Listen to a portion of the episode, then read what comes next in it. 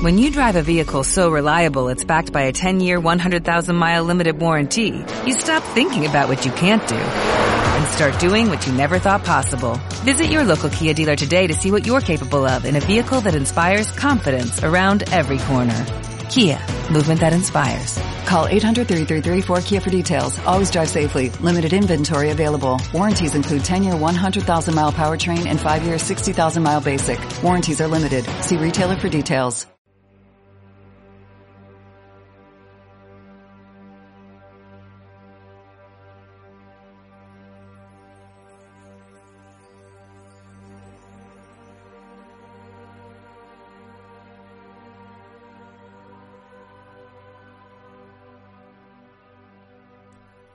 Relatos Oscuros presenta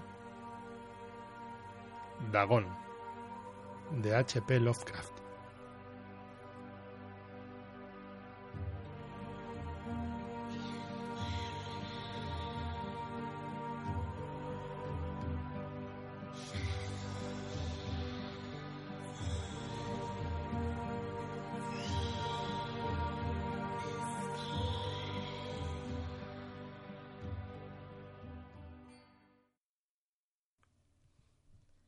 Escribo esto bajo una fuerte tensión mental, ya que cuando llegue la noche habré dejado de existir. Sin dinero y agotada mi provisión de droga, que es lo único que me hace tolerable la vida, no puedo seguir soportando más esta tortura. Me arrojaré desde esta ventana de la buhardilla a la sórdida calle de abajo. Pese a mi esclavitud a la morfina, no me considero un débil ni un degenerado. Cuando hayan leído estas páginas atropelladamente garabateadas, quizás se hagan idea, aunque no del todo, de por qué tengo que buscar el olvido o la muerte.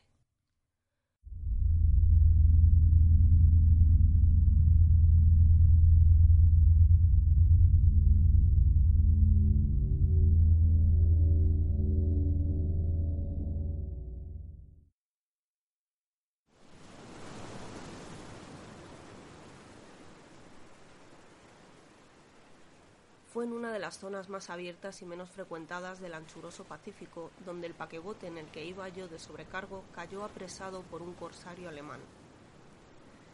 La Gran Guerra estaba entonces en sus comienzos, y las fuerzas oceánicas de los unos aún no se habían hundido en su degradación posterior, así que nuestro buque fue capturado legalmente, y nuestra tripulación tratada con toda la deferencia y consideración debidas a unos prisioneros navales. En efecto, tan liberal era la disciplina de nuestros opresores que cinco días más tarde conseguí escaparme en un pequeño bote, con agua y provisiones para bastante tiempo.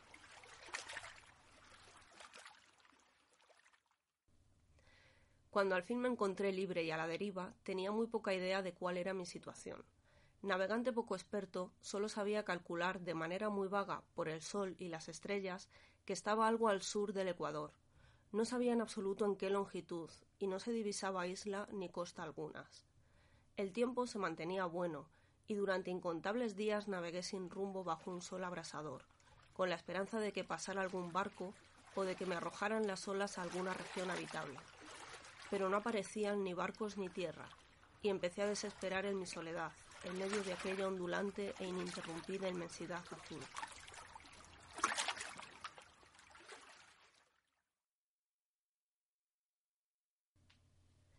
El cambio ocurrió mientras dormía.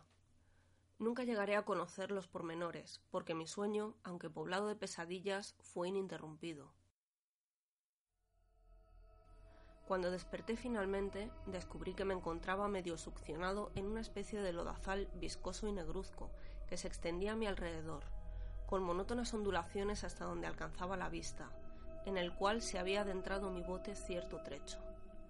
Aunque cabe suponer que mi primera reacción fuera de perplejidad ante una transformación del paisaje tan prodigiosa e inesperada, en realidad sentí más horror que asombro, pues había en la atmósfera y en la superficie putrefacta una calidad siniestra que meló el corazón. La zona estaba corrompida de peces descompuestos y otros animales menos identificables que se veían emerger en el cieno de la interminable llanura. Quizá no deba esperar transmitir con meras palabras la indecible repugnancia que puede reinar en el absoluto silencio y la estéril inmensidad. Nada alcanzaba a oírse, nada había a la vista, salvo una vasta extensión de légamo negruzco. Si bien la absoluta quietud y la uniformidad del paisaje me producían un terror nauseabundo. El sol ardía en un cielo que me parecía casi negro por la cruel ausencia de nubes. Era como si reflejase la ciénaga tenebrosa que tenía bajo mis pies. Al meterme en el bote encallado, me di cuenta de que solo una posibilidad podía explicar mi situación. Merced a una conmoción volcánica, el fondo oceánico había emergido a la superficie, sacando a la luz regiones que durante millones de años habían estado ocultas bajo insondables profundidades de agua. Tan grande era la extensión de esta nueva tierra emergida debajo de mí que no lograba percibir el más leve rumor de oleaje, por mucho que aguzaba el oído. Tampoco había aves marinas que se alimentaran de aquellos peces muertos. Durante varias horas estuve pensando y meditando sentado en el bote, que se apoyaba sobre un costado y proporcionaba un poco de sombra al desplazarse el sol en el cielo. A medida que el día avanzaba, el suelo iba perdiendo pegajosidad, por lo que en poco tiempo estaría bastante seco para poderlo recorrer fácilmente.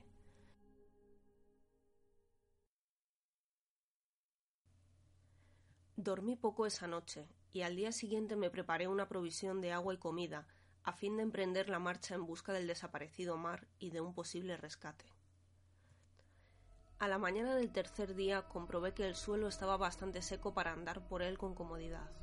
El hedor a pescado era insoportable, pero me tenían preocupado cosas más graves para que me molestase este desagradable inconveniente, y me puse en marcha hacia una meta desconocida.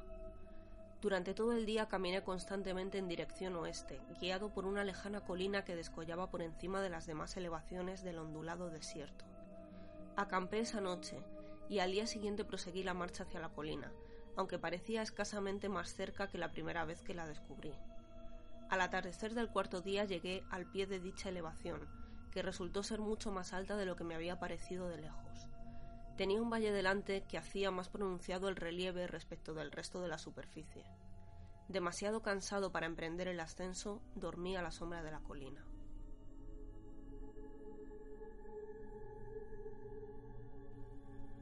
No sé por qué mis sueños fueron extravagantes esa noche pero antes que la luna menguante, fantásticamente gibosa, hubiese subido muy alto por el este de la llanura, me desperté cubierto de un sudor frío, decidido a no dormir más.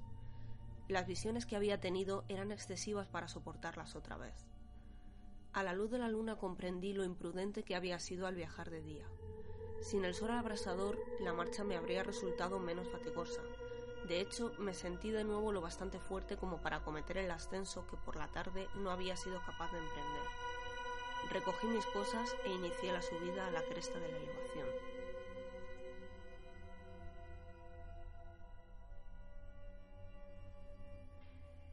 Ya he dicho que la ininterrumpida monotonía de la ondulada llanura era fuente de un vago horror para mí, pero creo que mi horror aumentó cuando llegué a lo alto del monte y vi, al otro lado, una inmensa cima o cañón, cuya oscura concavidad aún no iluminaba la luna. Me pareció que me encontraba en el borde del mundo, escrutando desde el mismo canto hacia un caos insondable de noche eterna. En mi terror se mezclaban extraños recuerdos del paraíso perdido y la espantosa ascensión de Satanás a través de remotas regiones de tinieblas.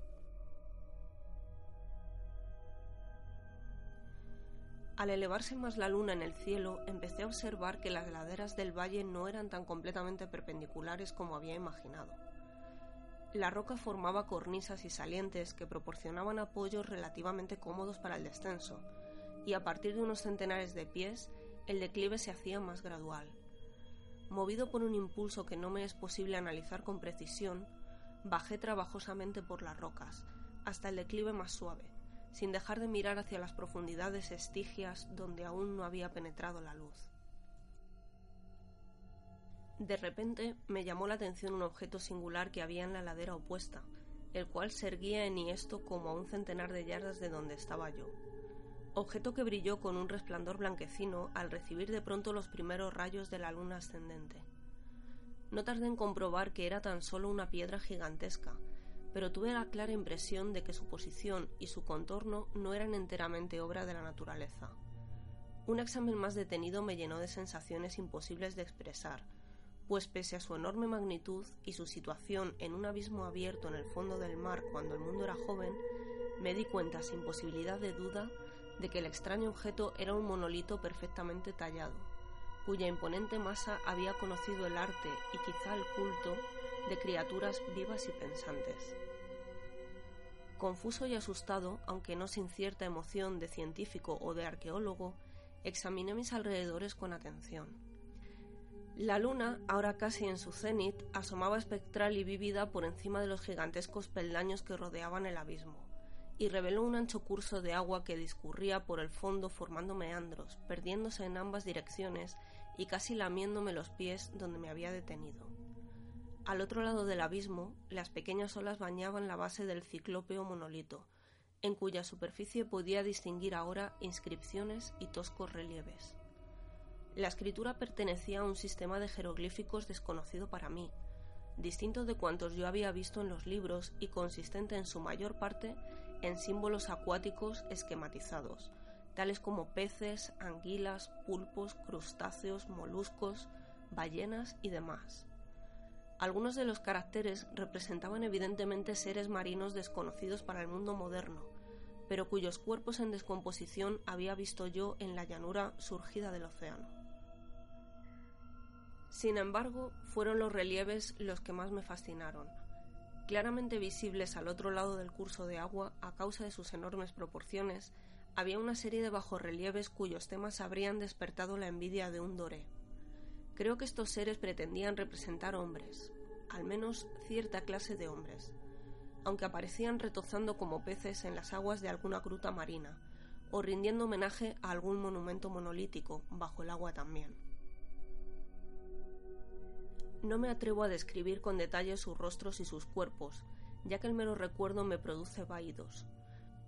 Más grotescos de lo que podría concebir la imaginación de un Poe o de un Balwer eran detestablemente humanos en general, a pesar de sus manos y pies palmeados, sus labios espantosamente anchos y flácidos, sus ojos abultados y vidriosos y demás rasgos de recuerdo menos agradable. Curiosamente parecían cincelados sin la debida proporción con los escenarios que servían de fondo, ya que uno de los seres estaba en actitud de matar una ballena de tamaño ligeramente mayor que él. Observé, como digo, sus formas grotescas y sus extrañas dimensiones, pero un momento después decidí que se trataba de dioses imaginarios de alguna tribu pescadora o marinera, de una tribu cuyos últimos descendientes debieron de perecer antes que naciera el primer antepasado del hombre de Piltdown o de Neandertal.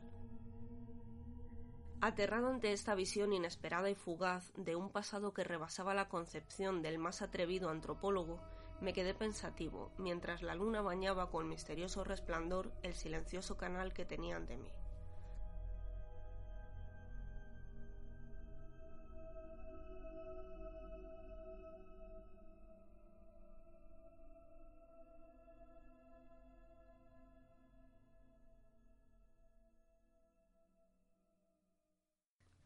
Entonces, de repente, lo vi. Tras una leve agitación que delataba su ascensión a la superficie, la entidad surgió a la vista sobre las aguas oscuras. Inmenso, repugnante, aquella especie de polifemo saltó hacia el monolito como un monstruo formidable y pesadillesco, y lo rodeó con sus brazos enormes y escamosos, al tiempo que inclinaba la cabeza y profería ciertos gritos acompasados. Creo que enloquecí entonces.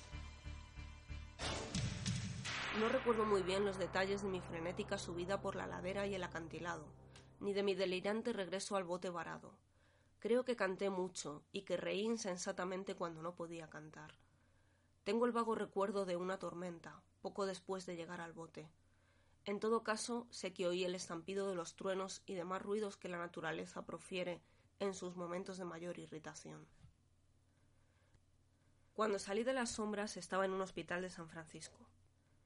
Me había llevado allí el capitán del barco norteamericano que había recogido mi bote en medio del océano.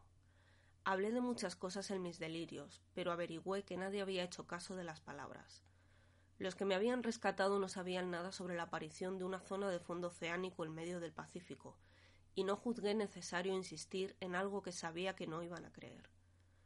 Un día fui a ver a un famoso etnólogo, y lo divertí haciéndole extrañas preguntas sobre la antigua leyenda filistea en torno a Dagón, el dios pez, pero enseguida me di cuenta de que era un hombre irremediablemente convencional, y dejé de preguntar.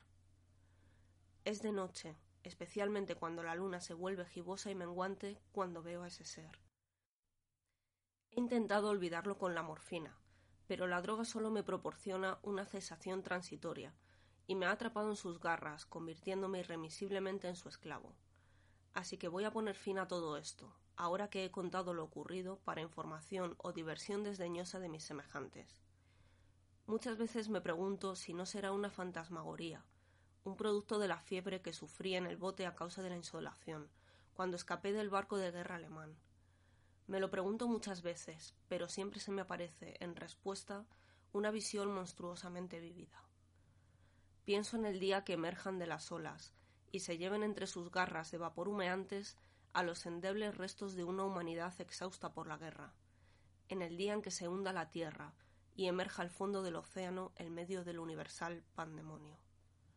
Se acerca el fin, oigo ruido en la puerta, como si forcejeara en ella un cuerpo inmenso y resbaladizo. No me encontrará. Dios mío, esa mano. La ventana. La ventana.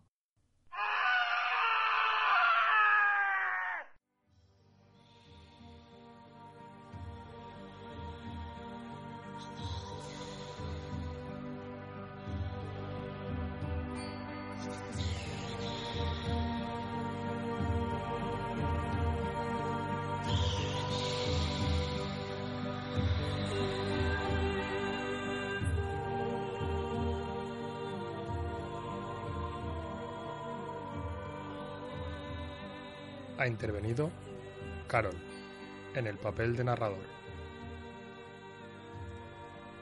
Música de apertura y cierre de Trobar de Morte.